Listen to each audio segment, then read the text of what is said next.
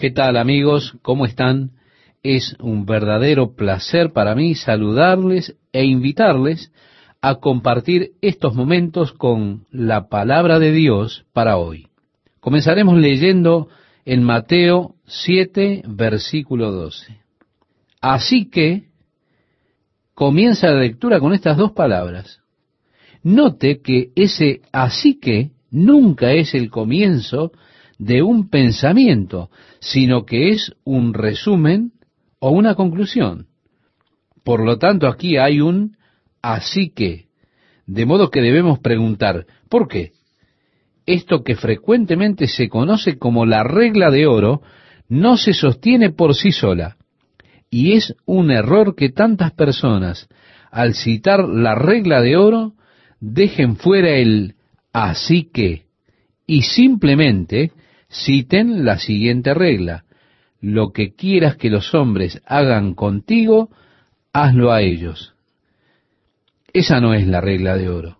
Y el citarla de ese modo está realmente equivocado y no es de mucha ayuda. Si usted no tiene ese así que, allí no hay manera de que alguna vez pueda cumplirla. Leemos, así que todas las cosas que queráis que los hombres hagan con vosotros, así también haced vosotros con ellos, porque esto es la ley y los profetas. Este es el versículo final de esta sección. No juzguéis para que no seáis juzgados. Recuerdan que él dijo, con la medida con que miden, se os volverá a medir la medida con la cual medimos a otros es la medida con la que seremos medidos, estimados oyentes. El juicio con el que juzgamos será el mismo con el que se nos juzgará. De modo que en la conclusión de ese juicio de no juzguéis, note, estimado oyente, que allí se está estableciendo el estándar de medida.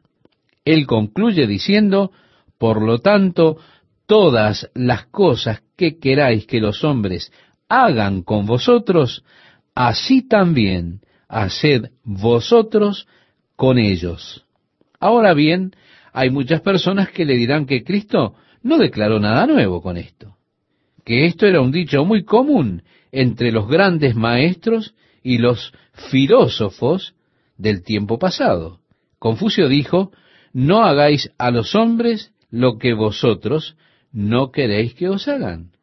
Sócrates dijo, lo que sea desagradable para ti, entonces no lo hagas a los demás.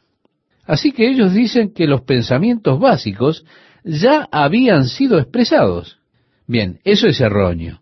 Si usted lee a Sócrates, Aristóteles, Confucio y demás, verá que todos ellos ponen esto desde un aspecto negativo, no quiero que me mates de manera que no te mato. No quiero que me robes, por lo tanto, no debería robarte. Es todo desde un aspecto negativo. Jesús, en cambio, lo pone en forma positiva. Todas las cosas que queráis que los hombres hagan con vosotros, así también haced vosotros con ellos. Esto es en un sentido positivo. En otras palabras, siguiendo a Confucio, diríamos, yo no le odiaría. Siguiendo a Jesús, decimos, le amaría. No es tan solo la ausencia, no solo un negativo, sino es positivo. Siguiendo a Confucio diría, yo no le robaría esto a usted, pero siguiendo a Jesús, yo diría, yo le doy a usted. ¿Puede ver la diferencia, estimado oyente? Uno está declarando en un sentido negativo. En cambio Jesús lo presenta en un modo positivo que me lleva a mí a iniciar acciones positivas hacia usted por bien, por bondad, por amor, por entrega. Porque lo que debieran los hombres hacerme, eso es lo que debería estar yo haciéndole a ellos. Volviendo a esto, al así que, sería imposible para mí cumplir este mandamiento de Jesucristo sin contar con el poder de Dios en mi vida. Y el así que nos retrotrae a pedid y se os dará, buscad y hallaréis, llamad y se os abrirá, porque el que pide, recibe, el que busca, encuentra, y al que llama, le será abierto. Esto entonces le regresa hacia eso. No puedo hacer esto por mí mismo. Yo no tengo la capacidad o el poder para hacer esto por mí mismo. Entonces, debo pedir a Dios que Él obre en mí, porque separado de esto no puedo vivir en conformidad con los requerimientos que me hace Dios aquí en el Sermón de la Montaña. Jesús comienza a realizar la aplicación del mensaje. Él ya ha establecido los principios, ha ampliado los principios, ya los ha ilustrado, y finalmente viene, como debe ser en todo cuerpo de cualquier sermón, debe haber un lugar para la exhortación, es decir, actuar en base a lo que se ha aprendido.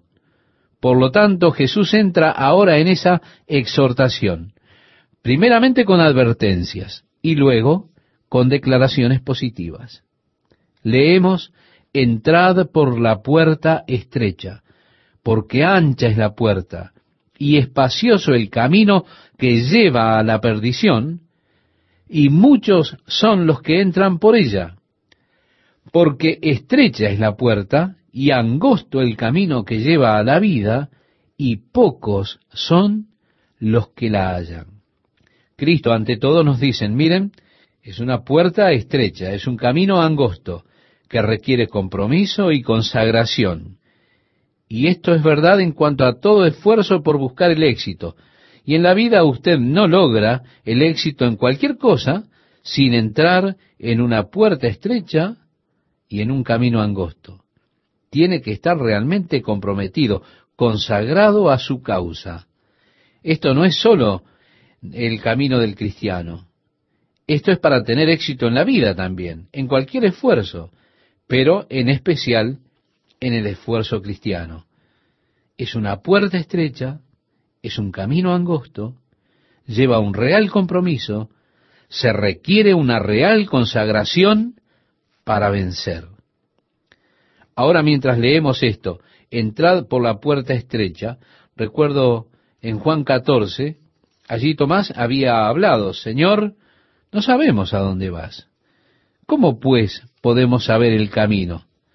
Jesús contestó y dijo, yo soy el camino y la verdad y la vida. Ahora note que Jesús ante todo habla de una puerta estrecha y del camino angosto. Luego él dice que se debe tener cuidado de los falsos profetas. Jesús dijo, yo soy la verdad.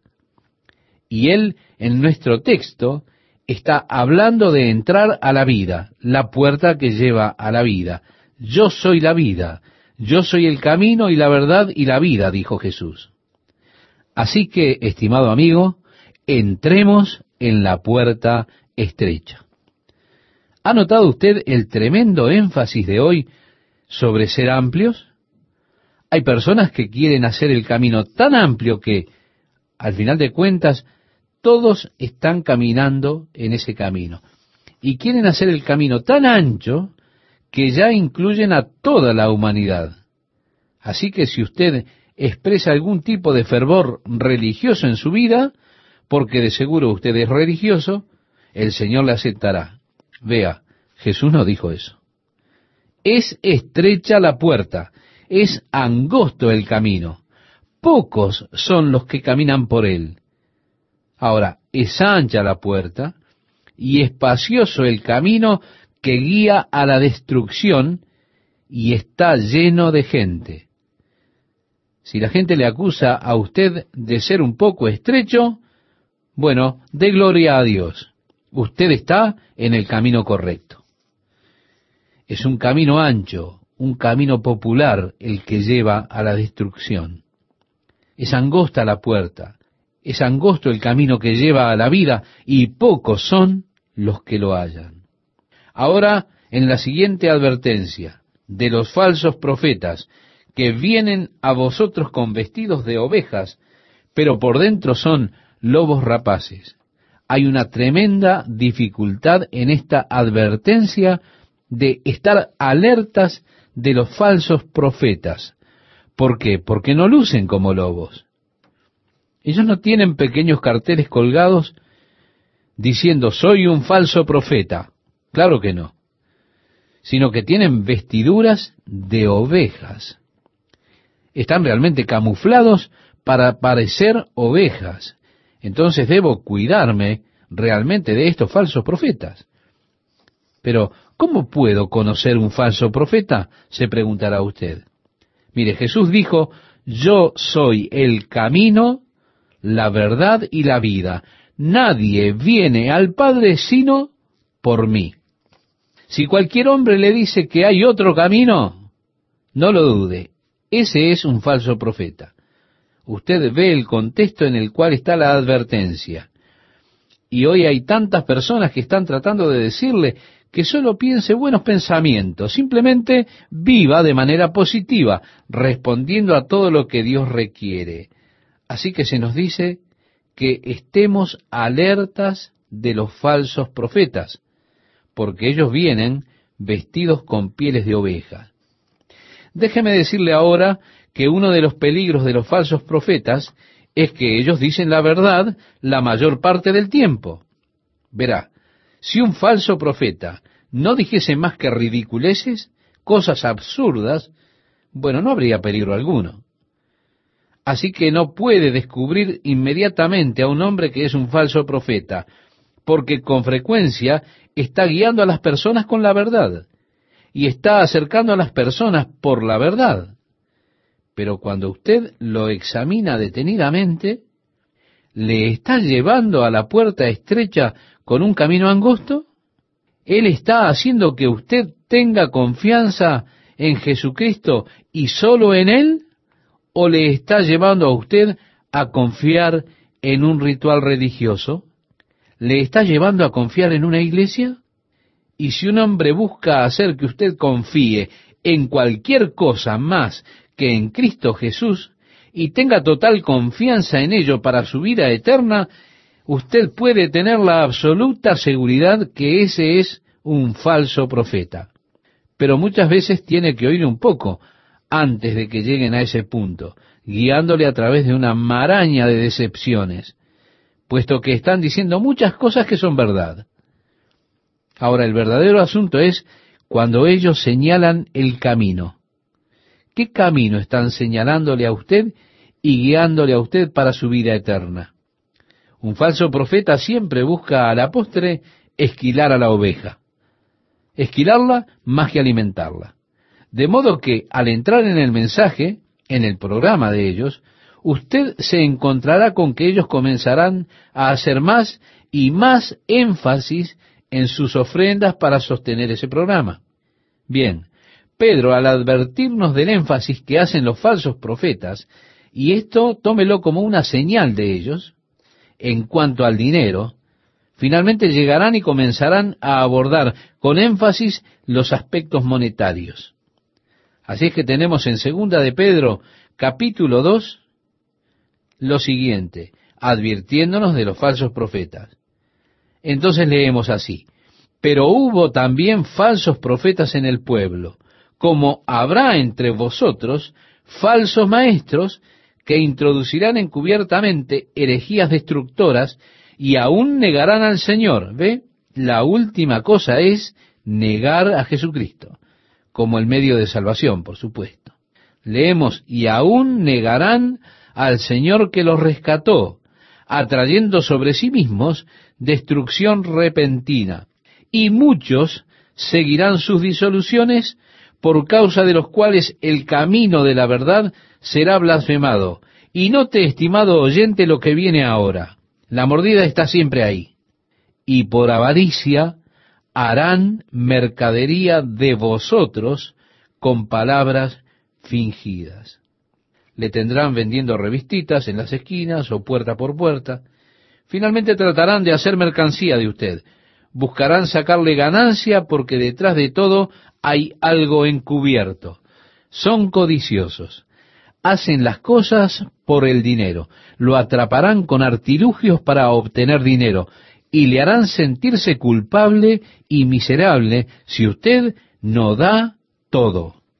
Así que mire el énfasis que una persona pone en el dinero. Número uno, Dios no está en bancarrota, ni siquiera está doblegado. Dios no depende del apoyo del hombre para llevar a cabo su plan.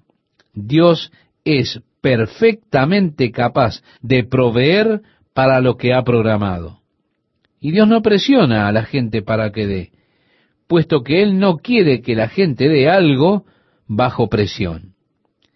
Ahora, si alguien está presionándole a usted a dar para Dios, en verdad está buscando motivarle por medio de motivaciones falsas, porque Pablo dijo que usted nunca debería dar bajo presión, no por obligación, no presionado. Entonces yo le recomiendo, estimado oyente, que observe el énfasis que ellos ponen en el dinero, los grandes movimientos de dinero, los grandes programas de dinero. Bien leemos en Mateo 7, 15 al 20, guardaos, dijo Jesús, de los falsos profetas que vienen a vosotros con vestidos de ovejas, pero por dentro son lobos rapaces. Por sus frutos los conoceréis. ¿Acaso se recogen uvas de los espinos o higos de los abrojos?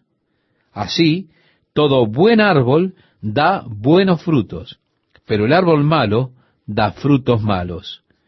No puede el árbol bueno dar malos frutos, ni el árbol malo dar frutos buenos. Todo árbol que no da buen fruto es cortado y echado en el fuego. Así que por sus frutos los conoceréis. Note, estimado amigo, que no es por el fruto de lo que ellos dicen, porque mucho de lo que dicen es verdad. Y si la gente sigue la verdad, el buen fruto puede venir de la verdad, pero el fruto definitivo que usted habrá de buscar es el de sus propias vidas, juzgar el fruto de sus propias vidas. Los conocerán por sus frutos. Habiéndonos advertido entonces de los falsos maestros, Él también nos advierte de las falsas profesiones, puesto que Él dijo, no todo el que me dice Señor, Señor, entrará en el reino de los cielos, sino el que hace la voluntad de mi Padre que está en los cielos. Aquí Él está indicando que decir lo correcto no es suficiente. Muchas personas hoy en día dicen lo correcto. Juan señala cosas que la gente está diciendo. Son cosas buenas de decir. Tengo compañerismo con Dios, por ejemplo. Qué cosa gloriosa de decir. Pero Juan agrega que si dice que tiene compañerismo con Dios y está caminando en tinieblas, miente, no está diciendo la verdad. Yo podré decir, oh, amo a Dios, pero Juan dice, si dice que ama a Dios y aborrece a su hermano, es un mentiroso. ¿Cómo puede amar a Dios a quien lo ha visto y aborrecer a su hermano ¿Quién es hecho a imagen de Dios? Bueno, yo puedo decir, oh, es tan glorioso habitar en Cristo, amo esta vida de estar con Él. Juan dice, si usted dice que habita en Él, entonces debería caminar como Él caminó. Jesús dijo, ¿por qué me llamas Señor, Señor? Y no hacéis las cosas que yo os mando. Un ejemplo clásico de esto es Pedro, allí en la ciudad de Jope. Cerca del mediodía, él está en la casa de Simón, allí en la ribera, y estaba hambriento. Y mientras estaba en un éxtasis, él tuvo una visión.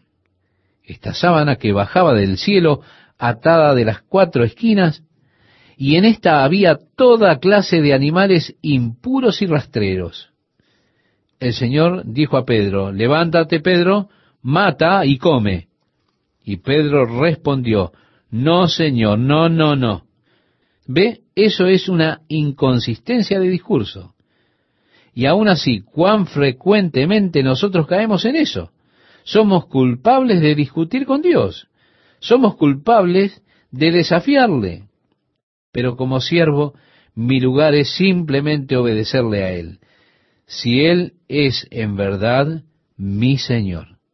Y yo necesito pensar del Señor no como un nombre, sino como un título. Nuestras dificultades surgen por el hecho de que hemos comenzado a pensar en el Señor como si éste fuese su nombre más que su título. Qué alegría es estar con ustedes nuevamente, amigos. Realmente yo estoy muy feliz por el hecho de compartir la palabra de Dios para hoy. Vendrá un día cuando toda rodilla se doblará y cada lengua confesará que Jesucristo es el Señor. Las personas no quieren confesarlo. Ellos no quieren rendirse a su señorío ahora. Muchos se rebelan contra el señorío de Cristo en sus vidas. Pero vendrá un día cuando toda rodilla se doblará y toda lengua confesará que Jesucristo es el Señor para gloria de Dios el Padre. Y aunque ellos lo confiesen, esto no quiere decir que ellos han de entrar en el reino celestial. ¿Por qué? Porque no todo aquel que diga Señor, Señor, entrará en el reino de los cielos. Esto indica que va más allá de lo que digamos. Es más que tener un lenguaje espiritual correcto. Es más que usar terminología espiritual. Jesús dijo, no todo el que me dice, Señor, Señor, entrará en el reino de los cielos, sino el que hace la voluntad de mi Padre que está en los cielos. Ahora bien, es para la gloria de Dios que nosotros decimos, Señor, Señor, y es la voluntad de Dios que lo digamos, pero también es la voluntad de Dios que hagamos las cosas que Él nos ha encomendado hacer y que obremos en obediencia a Jesucristo. ¿Por qué? Porque estamos entonces demostrando su señorío sobre nuestras vidas. Pero si yo no estoy obedeciendo a Dios, si no estoy siguiendo sus mandatos, entonces yo podré decir, Señor, Señor, todo el día, y eso será simplemente tomar el nombre del Señor en vano en un sentido, porque yo no estoy realmente sometido a su señorío. Así que él dijo, no todo el que me dice, Señor, Señor, entrará en el reino de los cielos, sino el que hace la voluntad de mi Padre que está en los cielos. Muchos me dirán en aquel día, Señor, Señor, ¿no profetizamos o predicamos en tu nombre y en tu nombre echamos fuera demonios? ¿Y en tu nombre hicimos muchos milagros? Note usted que Jesús dice, no todo el que me dice Señor, Señor, sino el que hace la voluntad de mi Padre. Pero estas personas que vienen a Él diciendo Señor, Señor, le están diciendo realmente las cosas que ellos han estado haciendo. Señor, ¿no predicamos en tu nombre? Él les había dicho que predicaran en su nombre. Sí, id por todo el mundo y predicad el Evangelio a toda criatura el que creyere y fuere bautizado será salvo. Y estas señales seguirán a los que creen. Así que estas personas están testificando, Señor, ¿no predicamos en tu nombre? Señor, ¿no hicimos en tu nombre muchos milagros? Y entonces Jesús dijo, el que hace la voluntad de mi Padre. Y estas personas le están diciendo al Señor lo que han estado haciendo.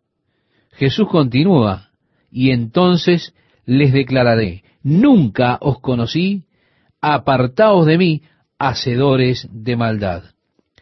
Lo que Jesús está diciendo realmente es que nosotros nunca tuvimos una verdadera relación de Señor a siervo.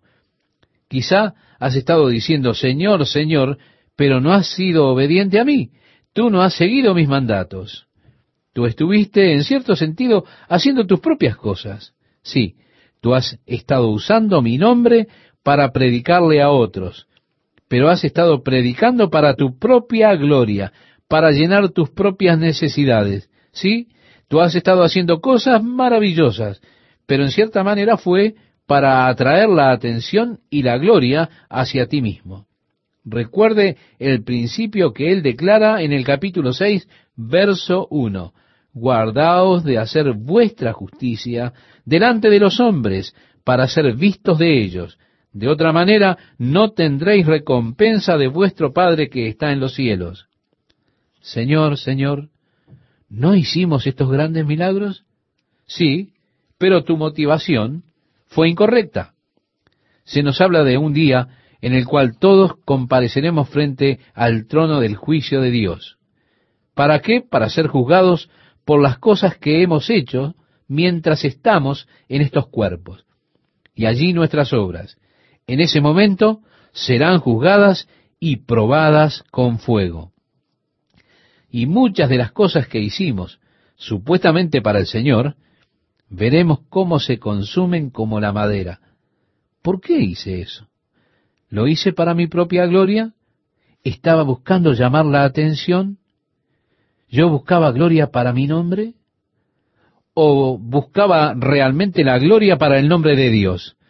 Ahora bien, por aquellas obras que permanezcan y soporten la prueba de fuego, por ellas seremos recompensados.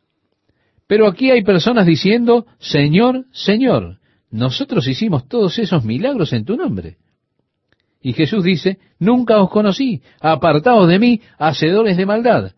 Así que es importante que nos examinemos a nosotros mismos a la luz de lo que Jesús nos ha estado diciendo. Hay una puerta estrecha. Es un camino angosto. Y pocos son los que los hallan. Dios, ayúdame. Yo no quiero correr en vano, porque debe ser terrible vivir toda la vida para descubrir que iba por el camino equivocado. Entonces, Mejor examínese a usted mismo. Pablo dice, por lo tanto, todo hombre se examine a sí mismo, porque si nos examinamos a nosotros mismos, entonces no seremos juzgados de Dios. Así que hay juicio, juicio que nos es permitido. Yo no voy a juzgarlo a usted o a condenarlo, pero me voy a juzgar a mí mismo. Aunque esto es tan difícil, es tan difícil juzgarse a uno mismo, ¿Quién se conoce realmente a fondo? ¿Quién conoce realmente la verdad sobre sí mismo? Somos individuos tan complejos que incluso no siempre estamos seguros de la motivación que hay detrás de aquello que estamos haciendo. David dijo, Oh Jehová, tú me has examinado y conocido, tú has conocido mi sentarme y mi levantarme, has entendido desde lejos mis pensamientos. Esta frase, desde lejos, significa en sus orígenes. Tú entiendes mis pensamientos antes de que yo los tenga. Tú sabes lo que voy a pensar antes de que lo piense. Y luego David dice, detrás y delante me rodeaste. Él dice, tal conocimiento es demasiado maravilloso para mí, alto es, no lo puedo comprender. ¿Qué conocimiento? El conocimiento de uno mismo. Yo realmente no me conozco a mí mismo, estimado oyente. Dios, tú me conoces mejor que yo. Es por eso que Él dice, examíname, oh Dios, conoce mi corazón. Vea usted, es por esto que es tan importante reconocer que el corazón es engañoso y débil, y es muy fácil para una persona engañarse a sí misma. De hecho, aquel que es oidor de la palabra y no hacedor, se está engañando a sí mismo, se desilusiona a sí mismo. Nuevamente Pablo dice, no os engañéis. Pero cuán a menudo lo hacemos, ¿verdad? La Biblia nos advierte una y otra vez de la autodecepción, y debido a que existe este peligro, es muy importante que me someta a mí mismo al Espíritu de Dios para que Él ponga su luz en mi corazón. ¿Para qué? Para examíname, oh Dios, y conoce mi corazón. Pruébame y conoce mis pensamientos y ve si hay en mí camino de perversidad. Y Dios, guíame en el camino eterno. Nuevamente, este pleno compromiso con Dios. Yo realmente no sé suficiente para estar capacitado en el juicio propio no estoy capacitado para juzgarme o para analizarme a mí mismo. ¿Por qué? Porque debido a mi corazón engañoso no puedo hacerlo. Yo tengo que pedirle a Dios que Él examine mi corazón. Tengo que pedirle a Dios que me guíe en su camino. Nuevamente regresa ahora hacia ese completo compromiso con Jesucristo. Cualquiera, pues, que me oye estas palabras y las hace, le compararé a un hombre prudente que edificó su casa sobre la roca. Hay ciertas verdades de Jesucristo, ciertos principios que deben reforzar nuestra experiencia cristiana. ¿Por qué? Y porque Satanás vendrá para atacarnos. En el Salmo 73, el salmista comienza diciendo, ciertamente es bueno Dios. Esta es una de las verdades básicas que usted debe tener como fundamento sólido. Es importante que usted lo tenga como su apoyo. Dios es bueno. ¿Por qué? Porque Satanás va a atacar eso. Habrán circunstancias que tomarán lugar en su vida que parecerán tan terribles y adversas que usted estará propenso a decir, yo no sé cómo Dios pudo permitir que me suceda esto a mí. Yo no puedo entender por qué Dios haría esto. Y debo saber que no siempre voy a entender a Dios.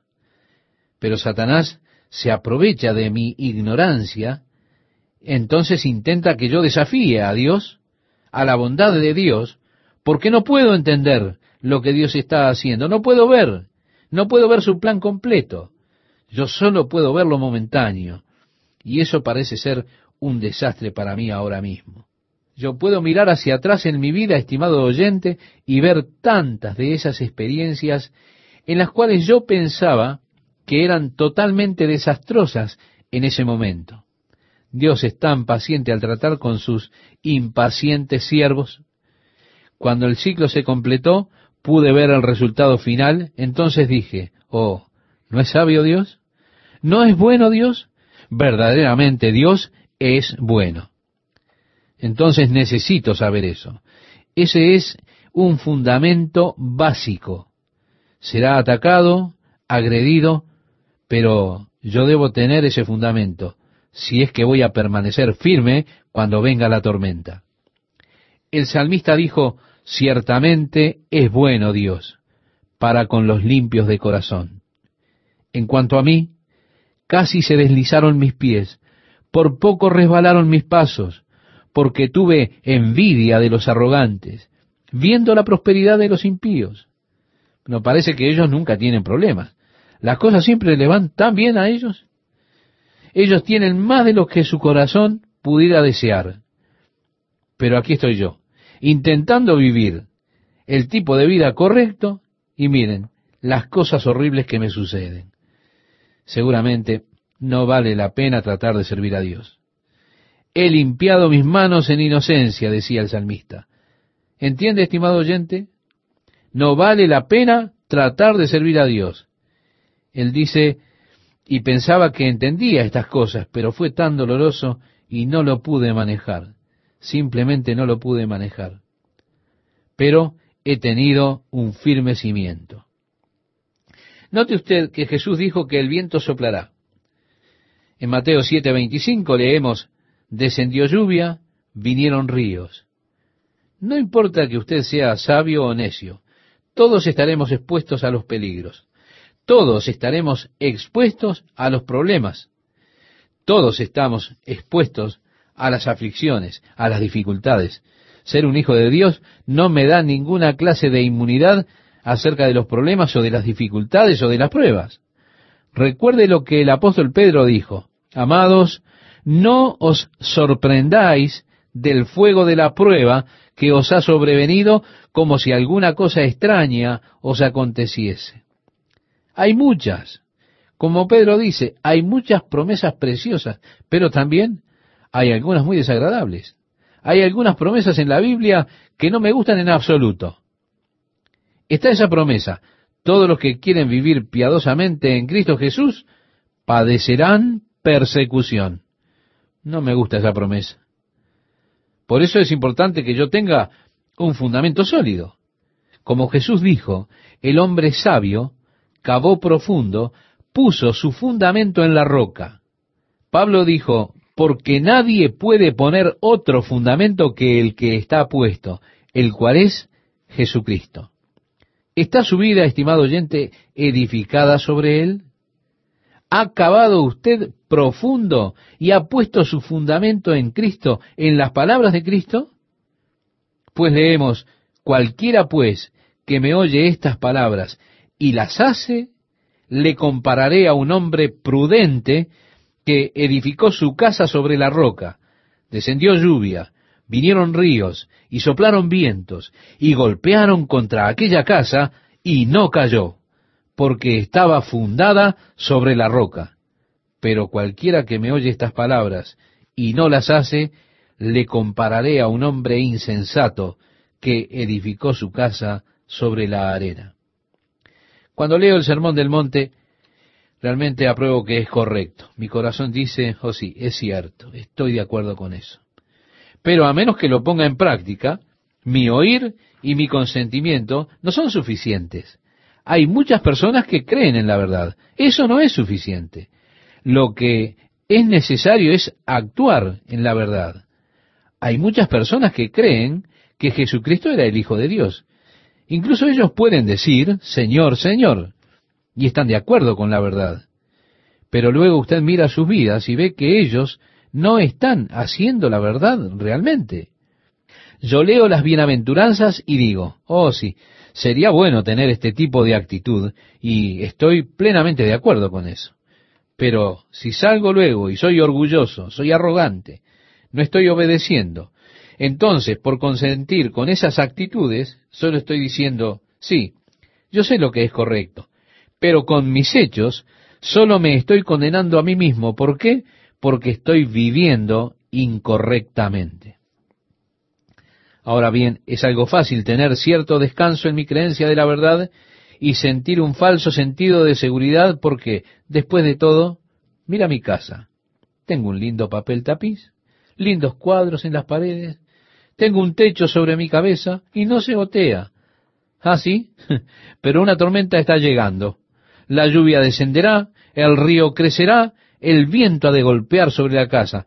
Y si yo he construido solamente sobre un consentimiento de la verdad, en lugar de hacerlo sobre mi obediencia a la verdad, mi casa caerá en el momento en que llegue la tormenta. Así que debemos obedecer, no solo escuchar las palabras de Jesús, sino hacerlas.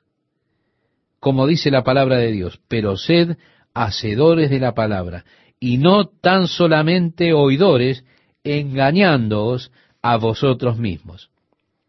Ahora leemos el verso 28 del capítulo 7 de Mateo. Y cuando terminó Jesús estas palabras, él llegó al final de este sermón de la montaña. Y cuando terminó Jesús estas palabras, la gente se admiraba de su doctrina. Yo me imagino cómo estaban ellos. Él les dijo, si vuestra justicia no fuere mayor que la de los escribas y fariseos, no entraréis en el reino de los cielos. Me imagino que esto habrá sido lo más asombroso que hayan escuchado, porque hasta donde ellos sabían, ninguno era más justo que los escribas y los fariseos. Estas personas vivieron toda su vida siendo justos ante la ley. Y que Él diga, si vuestra justicia no fuere mayor que la de los escribas y fariseos, no entraréis en el reino de los cielos, creo que esto habrá sido totalmente asombroso para ellos al oírlo. Ellos realmente estarían asombrados de su doctrina, pero principalmente ¿por qué? Porque les enseñaba como quien tiene autoridad y no como los escribas. Los escribas cuando enseñaban nunca lo harían con autoridad, pero los escribas en sus enseñanzas siempre citaban el Talmud, la Mishnah o alguno de los rabinos, incluso en el tiempo presente, en sus enseñanzas usted les escuchará decir, ahora el rabino tal declara que esta escritura significa esto, y el rabino cual, y así ellos siempre están citando a alguien más. Ellos nunca hablan con autoridad, siempre están citando lo que alguien más cree. Esto es lo que alguien dijo sobre este texto, pero ellos nunca enseñan el texto con real autoridad. Por eso las personas se asombraban de Jesús, se asombraban de sus enseñanzas, porque Él les enseñaba como quien tiene autoridad. Él no citaba a ninguno de los rabinos. De hecho, Él estaba diciendo en cierto sentido, usted ha oído que se ha dicho, o el rabino cual dijo esto, y el rabino tal dijo aquello, pero yo les digo, ellos estaban equivocados. Yo les digo, y les enseñaba como alguien que tiene autoridad. Ellos no habían escuchado antes esta clase de enseñanza de los escribas y de los rabinos. Ellos no enseñaban de esa manera. Pero Jesús anhelaba llevarlos a ese terreno. Él no les enseñaba como los escribas. Él no estaba citando a los antiguos maestros, a los rabinos. Él estaba diciendo, yo les digo, de cierto, de cierto les digo. Y él estaba llevándolos justo a ese terreno con autoridad. Jesús dijo, Todo poder me es dado en el cielo como en la tierra. Y así él enseñaba con esa autoridad. Es interesante, estimado oyente, cómo cuando alguno enseña con autoridad, las personas comienzan a ganar confianza en esa persona. Y por eso es que usted, en cierta manera, debe tener cuidado, porque algunos de los falsos profetas están enseñando con autoridad. Y esto causa que las personas sean atraídas hacia ellos. Así que hablar con autoridad no es suficiente. Nosotros debemos juzgar sus frutos y debemos averiguar si ellos realmente me están guiando en el camino recto de la confianza solamente en Jesucristo, o si debo confiar en guardar el Sabbat y pagar mis diezmos dobles y no comer carne, etcétera, etcétera. Bien, a continuación, Jesús termina con sus frases.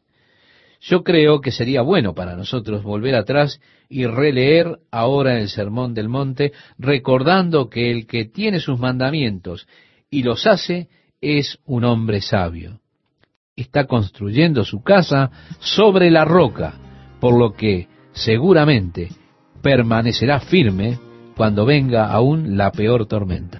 Estamos nuevamente con ustedes, amigos, para seguir estudiando este apasionante Evangelio de Mateo. Bien, si ya encontró el texto de este día, yo le pido que mantenga abierta su Biblia en ese lugar.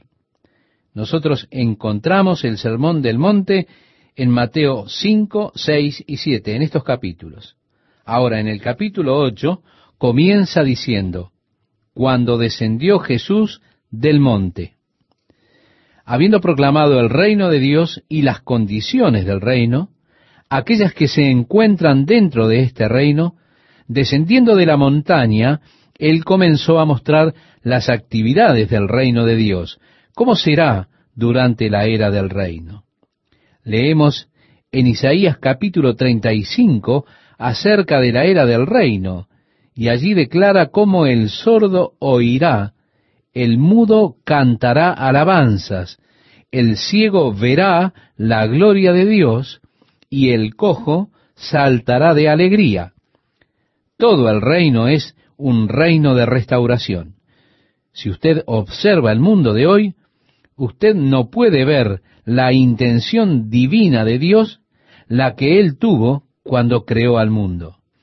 Cuando usted mira al hombre a su alrededor, usted no ve la intención de Dios cuando Él dijo, hagamos al hombre a nuestra imagen y semejanza, porque nosotros miramos a nuestro alrededor, a este mundo en decadencia, y vemos al hombre decadente, y no podemos entender en lo que vemos el plan original de Dios. Y por esto muchas personas se confunden acerca de Dios. ¿Cómo un Dios de amor puede permitir las cosas que están sucediendo en nuestro mundo de hoy?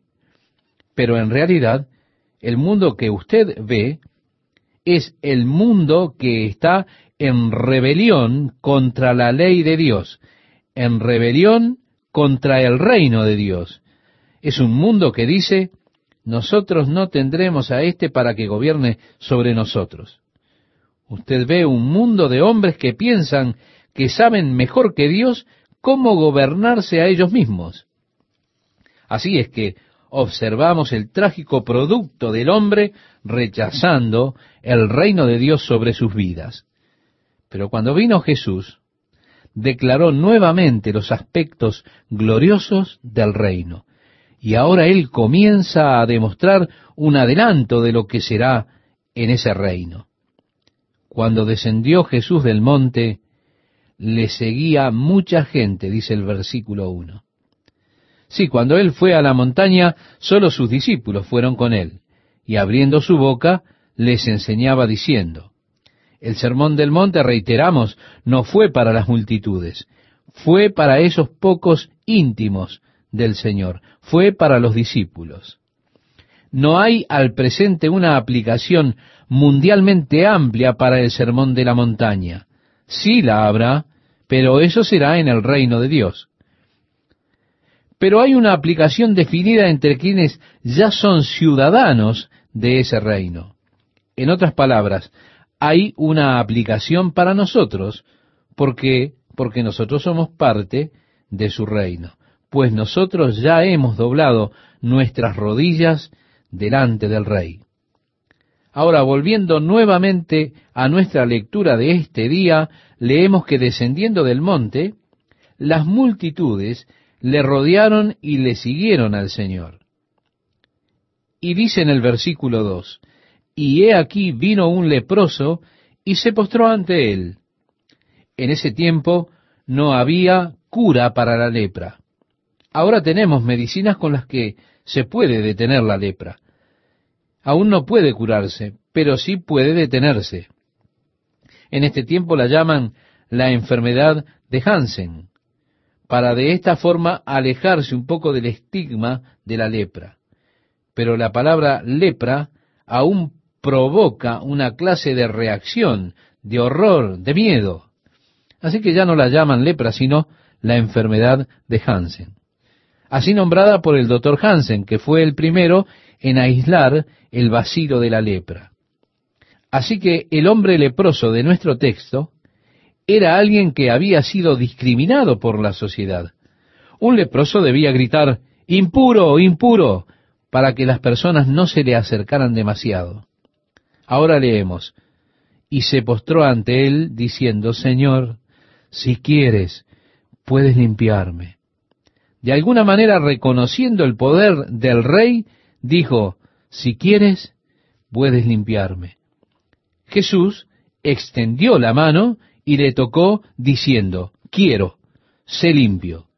Y al instante su lepra desapareció. Aquí hay algo interesante, estimado oyente.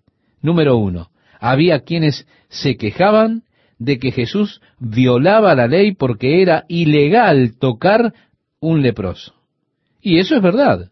Si usted tocaba a un leproso, usted quedaba ceremonialmente impuro. Usted no podía entonces entrar al templo de Dios. Sería como haber tocado a un muerto hasta que usted primeramente hubiera pasado por el baño ceremonial y otras cosas, usted sería impuro. Pero lo que hizo Jesús no fue una violación horrible de la ley. El asunto es que cuando Jesús lo tocó, él ya no tenía lepra. Así que hay allí también una cuestión de argumento. Pero lo interesante para mí es si quieres. Y la respuesta de Jesús, esa respuesta que fue, quiero. Hay algunas personas hoy que no aprueban nuestra oración. Cuando oramos diciendo, Señor, si es tu voluntad, que así sea. Realmente yo no encuentro ningún problema para esa oración. De hecho, creo que cometemos un grave error al asumir que siempre sabemos cuál es la voluntad de Dios. Y asumir que Dios va a sanar en cada caso realmente no es bíblico. Evidentemente con el apóstol Pablo, la voluntad de Dios no era sanarlo de ese aguijón en su carne, pues un ministro de Satanás lo estaba golpeando, abofeteando.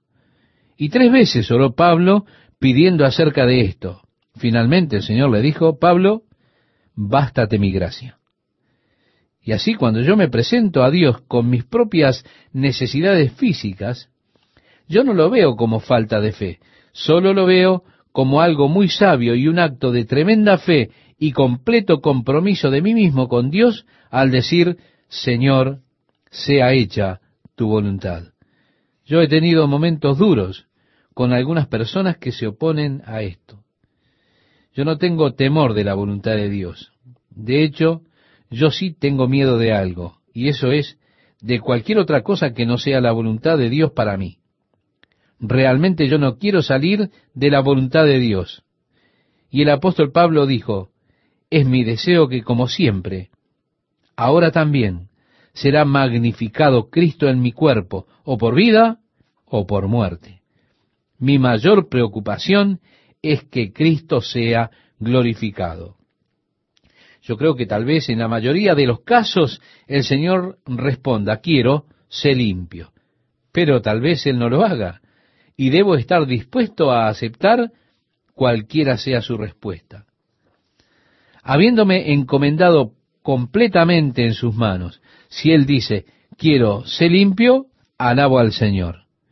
Pero si Él dice, esto es para la gloria de Dios, para que usted pueda crecer realmente en su propio caminar y relación con Dios, llegando a confiar totalmente en Él, hay áreas que yo quiero revelarle y glorias que quiero traer a su vida y para que usted no sea exaltado debido a la gloria que voy a traer sobre usted, es realmente necesario que usted experimente esta debilidad en su carne para recordar constantemente su naturaleza humana, porque yo voy a llevarle hacia una dimensión y hacia un reino que es justo, más allá.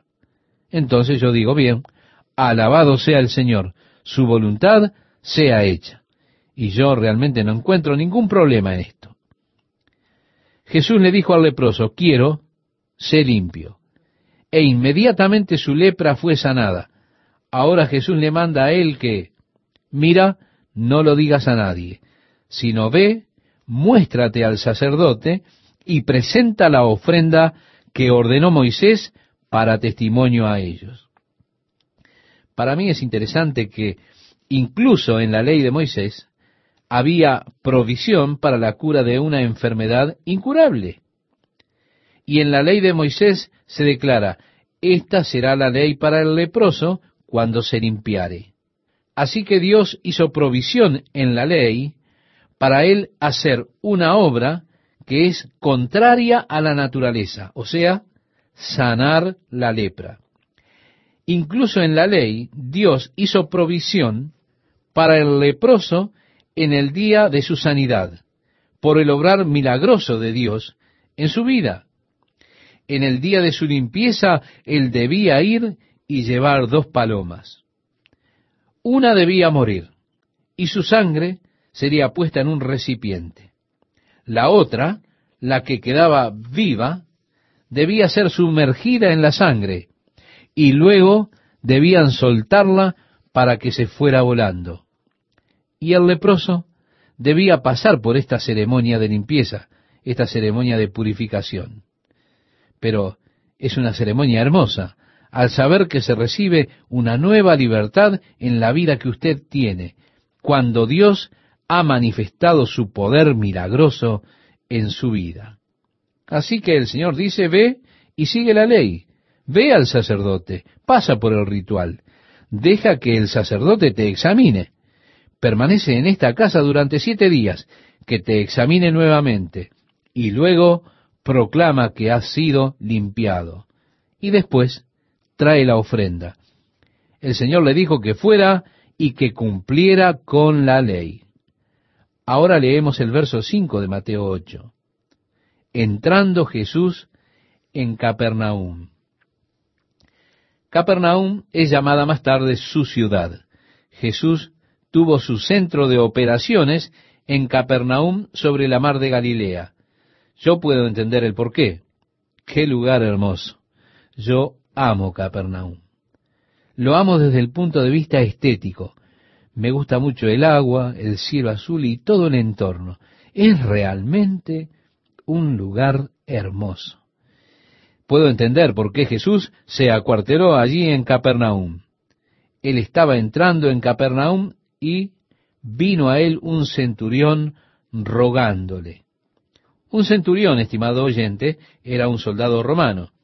La primera persona que Jesús ministró era un leproso, un hombre que estaba fuera de la sociedad, discriminado por su enfermedad. Ahora, la segunda persona que él ministra es un gentil, es decir, alguien que no es judío, uno que estaba fuera del pacto con Israel, un centurión romano que vino a él rogándole, diciendo, Señor, mi criado está postrado en casa, paralítico, gravemente atormentado. Y Jesús le dijo, Yo iré y le sanaré. Respondió el centurión y dijo, Señor, no soy digno de que entres bajo mi techo. Solamente di la palabra y mi criado sanará.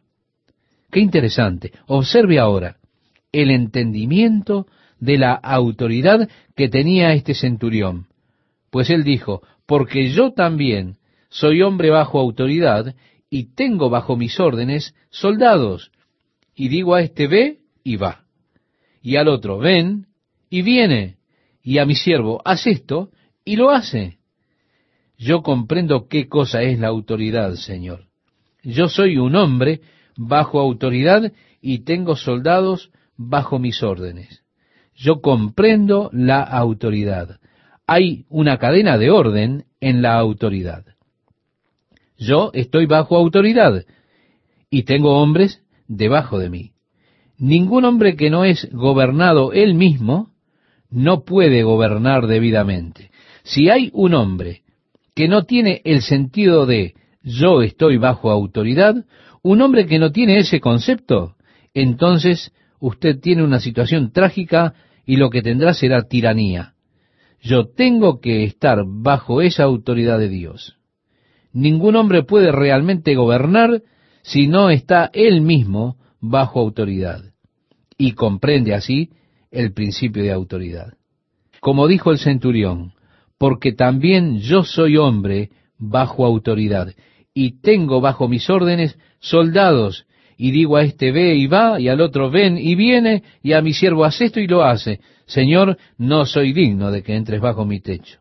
Solamente di la palabra y mi criado sanará.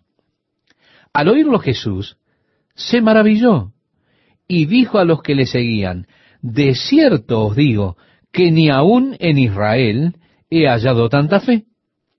Nunca conocí a un israelita con tanta fe. Aquí tenemos a una persona que viene del reino gentil, uno que viene del imperio romano. Él está fuera del pacto de Israel, pero aquí está él mostrando una tremenda fe en Jesucristo. Señor, tú no tienes que venir, solo di la palabra. Yo sé de qué se trata la autoridad. Tú solo debes decirlo.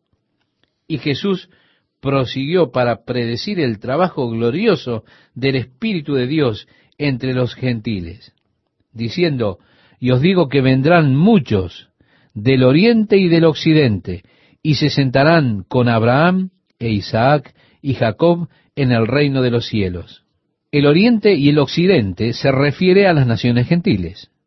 Muchos saldrán de los gentiles y se sentarán con Abraham, Isaac y Jacob.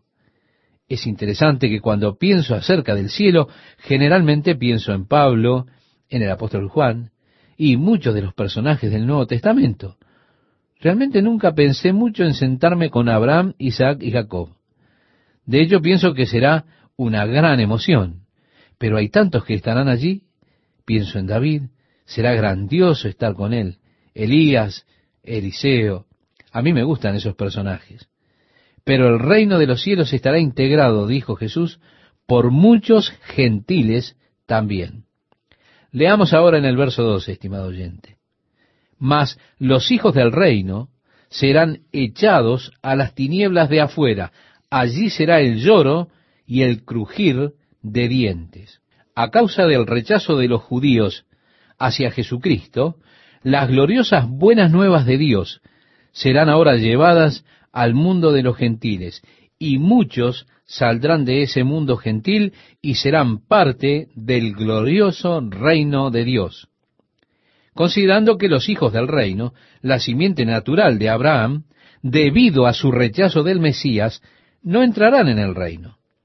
Ahora leemos, entonces Jesús dijo al centurión, ve, y como creíste, te sea hecho. Y su criado fue sanado en aquella misma hora.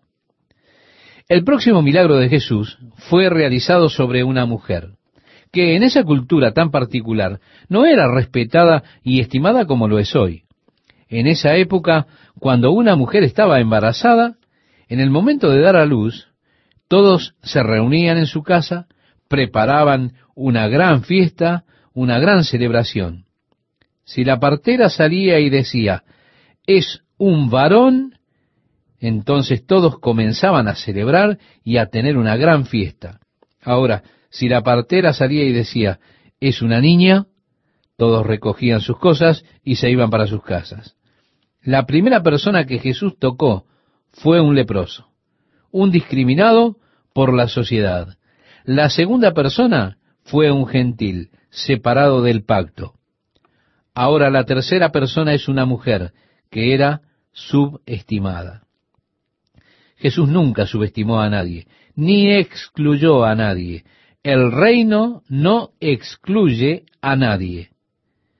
Vino Jesús a casa de Pedro y vio a la suegra de éste postrada en cama, con fiebre, y tocó su mano, y la fiebre la dejó. Y ella se levantó y le servía. Esto lo leemos en Mateo 8, versos 14 y 15. Y cuando llegó la noche, trajeron a él muchos endemoniados, y con la palabra echó fuera a los demonios, y sanó a todos los enfermos, para que se cumpliese lo dicho por el profeta Isaías, cuando dijo, Él mismo tomó nuestras enfermedades y llevó nuestras dolencias. Esto que hemos leído, estimado oyente, son los versículos 16 y 17. En cuanto al capítulo 53 de Isaías, cuando él está profetizando acerca del siervo de Dios, el Mesías, dice, Mas él herido fue por nuestras rebeliones, molido por nuestros pecados. El castigo de nuestra paz fue sobre él, y por su llaga fuimos nosotros curados. Y existen aquellos estudiosos de la Biblia hoy en día que quieren hacer que esto encaje solo para la sanidad espiritual. Pero realmente el comentario más acertado no siempre es el de aquellos que se declaran a sí mismos estudiosos de la Biblia. El mejor comentario que usted tiene del Antiguo Testamento, estimado oyente, es el inspirado en el Nuevo Testamento. Y aquí Mateo, escribiendo por la inspiración del Espíritu Santo, declara acerca de la sanidad física sobre todas estas personas que fueron traídas a Jesús.